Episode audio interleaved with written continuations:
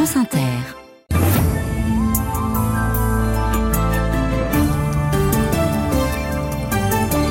C'est le journal avec Alexandra Duboucheron. Bonsoir Alexandra. Bonsoir Laurent, bonsoir à tous. Et elle a une ce soir la charge de Joe Biden contre Donald Trump. Dans son premier grand discours de campagne pour la présidentielle, il accuse son rival d'être prêt à sacrifier la démocratie américaine. Vous l'entendrez. La situation à Gaza et l'adhésion de la Suède à l'OTAN, c'est au menu de la délicate visite d'Anthony Blinken à Istanbul. Le jour d'après, dans le Pas-de-Calais, la vigilance rouge au cru est levée et partout l'heure est au nettoyage encore une fois. Nous serons à Bourte, dans les locaux d'une PME. La France qui vit des saisons de plus en plus contrastées entre le nord et le sud, c'est l'un des bilans de Météo France pour l'année 2023. Dans ce journal aussi, les ostréiculteurs français dans la tourmente et puis la fève Made in France qui n'a pas dit son dernier mot. France Inter. Sans surprise, Joe Biden s'en est donc pris à Donald Trump ce soir dans son discours de Valley Forge en Pennsylvanie, à la veille du troisième anniversaire de l'attaque du Capitole par les partisans de son prédécesseur et grand rival pour la présidentielle de novembre. La cible de Joe Biden était toute trouvée. Aujourd'hui, je vous fais cette promesse sacrée, protéger, défendre, préserver la démocratie américaine. Voilà l'idée centrale de ma présidence. Cela l'a toujours été. Il faut le dire clairement, la démocratie est un enjeu de cette élection. Votre liberté est un enjeu de cette élection. La campagne de Donald Trump est à propos de lui-même, pas à propos de l'Amérique, pas à propos de vous. La campagne de Donald Trump est obsédée par le passé et pas par l'avenir. Il est prêt à sacrifier sacrifier notre démocratie pour accéder au pouvoir. Extrait du discours de Joe Biden ce vendredi en Pennsylvanie avec euh, Loïc Loury, correspondant d'Inter aux États-Unis. Donald Trump, à qui l'État de New York réclame désormais 370 millions de dollars de dédommagement pour fraude financière. La plainte au civil concerne aussi euh, ses fils et son empire euh, immobilier. Et puis toujours aux États-Unis, Wayne Lapierre, le patron de la très puissante NRA, le lobby des armes à feu, annonce ce soir sa démission à trois jours de l'ouverture de son procès pour corruption. Anthony Blinken, lui, est arrivé à Istanbul en Turquie ce vendredi. Première étape de la nouvelle tournée au Moyen-Orient du chef de la diplomatie américaine qui doit rencontrer le président turc Recep Tayyip Erdogan pour évoquer l'adhésion de la Suède à l'OTAN, mais aussi euh, Marie-Pierre Véraud, la situation humanitaire à Gaza et le risque d'embrasement du conflit au Proche-Orient. Le risque de nombrasement régional est dans toutes les têtes. Le président Erdogan a mis en garde Israël à plusieurs reprises, des craintes partagées par Anthony Blinken. Les deux hommes devraient s'en entretenir. Mais sur le conflit à Gaza, les positions extrêmes du président turc qui qualifie Israël d'État terroriste, promet à son premier ministre d'être jugé comme criminel de guerre et qui accuse l'Occident, États-Unis en tête, d'indifférence coupable, heurtent à Washington. Erdogan plaide aussi haut et fort pour un cessez-le-feu que les États-Unis. Voilà peut-être pourquoi aucune conférence de presse commune n'est prévue à ce stade. Autre sujet qui crispe en haut de l'agenda, l'adhésion de la Suède à l'OTAN. La Turquie est le dernier pays de l'Alliance avec la Hongrie à traîner des pieds et les États-Unis s'impatientent. Ankara est entré dans la dernière ligne droite. Les députés devraient se prononcer mi-janvier, mais en échange, le président Erdogan veut une avancée sur la vente des F-16, ces avions de combat vitaux pour son armée. Or, le Congrès américain bloque toujours. La Turquie souhaite donc que le département d'État fasse pression sur les élus et attend des engagements fermes lors de cette visite. Istanbul, Marie-Pierre Verrou, France Inter.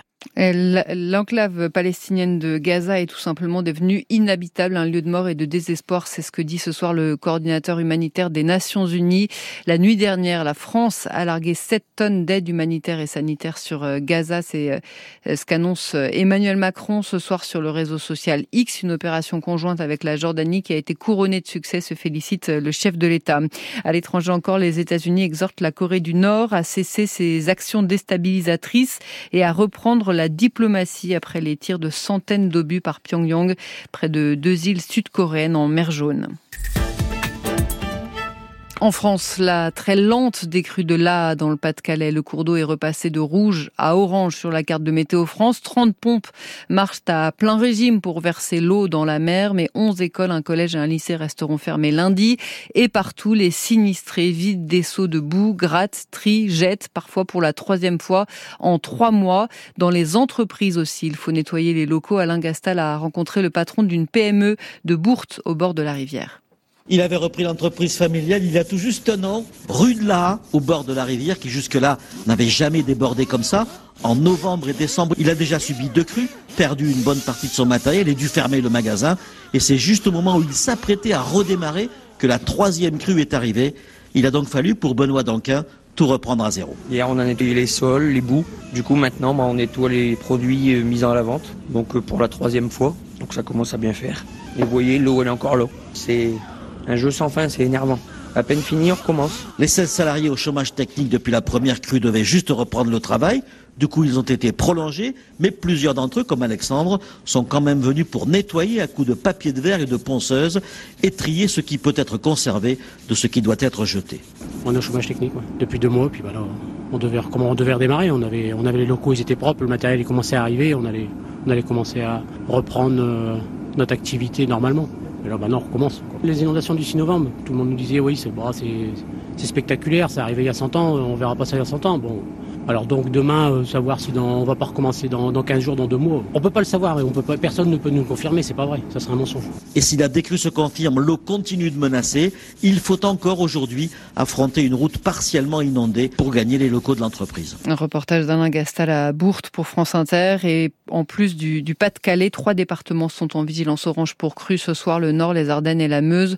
On retrouvera euh, Olivier Proust de Météo France à la fin du journal. Météo France qui a publié aujourd'hui son bilan de l'année 2020 deuxième année la plus chaude jamais mesurée en France, 14 degrés 4 de température moyenne contre 14 degrés 5 en 2022.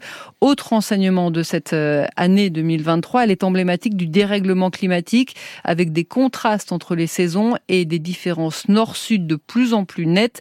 Christine Berne est climatologue à Météo France. Le contraste, en fait, il est très très important, euh, notamment en période hivernale, en fait. On aura généralement des étés qui seront plus secs partout, on va dire, pour la France. En revanche, les hivers pourront continuer à être relativement bien arrosés euh, sur les régions du nord du pays, alors que les régions méridionales sont très asséchés avec le réchauffement climatique. Christine Berne de Météo France avec Célia qui irait pour France Inter. L'IGPN, la police des polices saisie après la mort d'un homme interpellé hier soir dans une épicerie de Montfermeil en Seine-Saint-Denis. La victime âgée de 30 ans, connue pour des faits de violence, a reçu une douzaine de décharges de taser. Elle a été hospitalisée dans le coma à Paris où elle est décédée ce matin. Une autopsie et des analyses toxicologiques sont prévues lundi. L'État au chevet des ostréiculteurs du bassin d'Arcachon privé de vente d'huîtres pendant les fêtes à cause du norovirus. Le préfet de Gironde leur promet une bienveillance fiscale en attendant une demande d'indemnisation auprès de Bruxelles. Eux estiment leur perte à 7 millions d'euros de chiffre d'affaires. Il y a Arcachon, mais aussi le Calvados ou encore la Vendée. Cela concerne les huîtres et autres coquillages. La filière est-elle vraiment euh, en difficulté, Fabien Cato? C'est un coup dur hein, pour l'ensemble de la profession, au pire moment, puisque les fêtes de fin d'année représentent la moitié de la consommation d'huîtres en France. Elle a été quasi nulle pour le 31 décembre. La filière est en train de faire ses comptes, hein, mais dans les zones où il n'y a pas eu de problème sanitaire et donc pas d'interdiction de vente, comme en Charente-Maritime ou en Bretagne, il y a quand même eu des baisses de vente, moins 15 à moins 50%, nous disent ce soir les représentants nationaux de la profession. Les huîtres restées dans les bassins occasionneront en outre des frais de stockage plus important dans les prochains mois. Il est encore un peu tôt pour chiffrer tout ça précisément, mais les ostréiculteurs estiment à plusieurs dizaines de millions d'euros le montant total de la facture. Ils réclament des indemnisations supplémentaires et surtout un engagement ferme de la part des pouvoirs publics de faire enfin les travaux nécessaires pour éviter les engorgements de stations d'épuration responsables des contaminations. Les représentants des ostréiculteurs français ont rendez-vous la semaine prochaine avec le secrétaire d'État à la mer euh, Hervé Berville. C'est le dernier gros écart pour la plupart d'entre nous euh, de ces fêtes, la galette de roi aujourd'hui. À ce propos, saviez-vous que la fève, la plupart des fèves à l'intérieur de ces galettes euh, vendues en France viennent de loin, à 95% d'Asie, cinq fois moins cher que les fèves françaises, euh, fèves françaises qui font pourtant de la résistance, Faustine Calmel. Dans les galettes que vous allez partager ce week-end. Le beurre est sûrement français, la farine aussi, mais la fève vient, elle, probablement du Vietnam, salué pour son savoir-faire sur la porcelaine et les miniatures. Mais depuis quelques années, dans le sillage du manger local, la fève française gagne des adeptes. Panessiel, fabricant en Isère, le constate avec une production en croissance. Ingrid Quillard en est la directrice développement. Les artisans ont été beaucoup mis en avant avec le Covid. On s'est rendu compte que c'est des personnes importantes pour tout le monde. Du coup, on a beaucoup plus de demandes de boulangeries qui ont envie de se démarquer avec ça. Et comme ils le font quand ils choisissent leur matière première, ils ont envie qu'au niveau des fèves, avoir cette démarche de, de local. L'entreprise produit près d'un million de fèves par an sur les 60 à 80 millions vendus chaque année en France. Pour les artisans qui acceptent de payer 4 à 5 fois plus cher, c'est surtout un moyen de promouvoir leur territoire. L'idée, ça va être de mettre en avant une initiative locale ou un partenariat par exemple avec les clubs sportifs de la commune ou euh, la caserne de pompiers. Ça peut être aussi des fèves dessinées par les enfants des écoles. L'objectif, c'est vraiment que l'artisan boulanger qui est présent sur sa commune puisse montrer son implication locale au travers de ses fèves, euh, qu'on recherche. Avec aussi un effet collection. Si le dessin de votre enfant figure sur une fève, il y a fort à parier que vous risquez de manger plusieurs galettes pour trouver la bonne. Faustine Calmel. Et puis le foot, Clermont élimine Metz 3-1 au tir au but ce soir pour les derniers 32e de finale de la Coupe de France. La météo. La météo avec Bleu Forêt, le fabricant français de chaussettes et collants. Cachemire, fil d'Écosse, soie, coton ou laine. Bleu Forêt, un luxe français.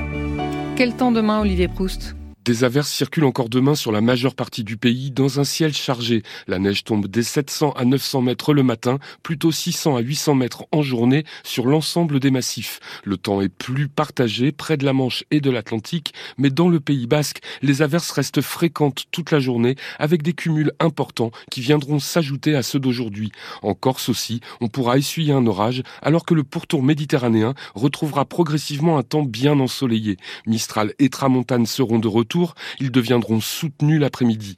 Pas encore de gelée en pleine demain matin et en journée, il ne fera plus que 4 à 9 degrés en général, encore 10 à Brest ou à Marseille et 14 à Nice ou Montpellier. Olivier Proust de Météo France, merci. 23h12 sur Inter.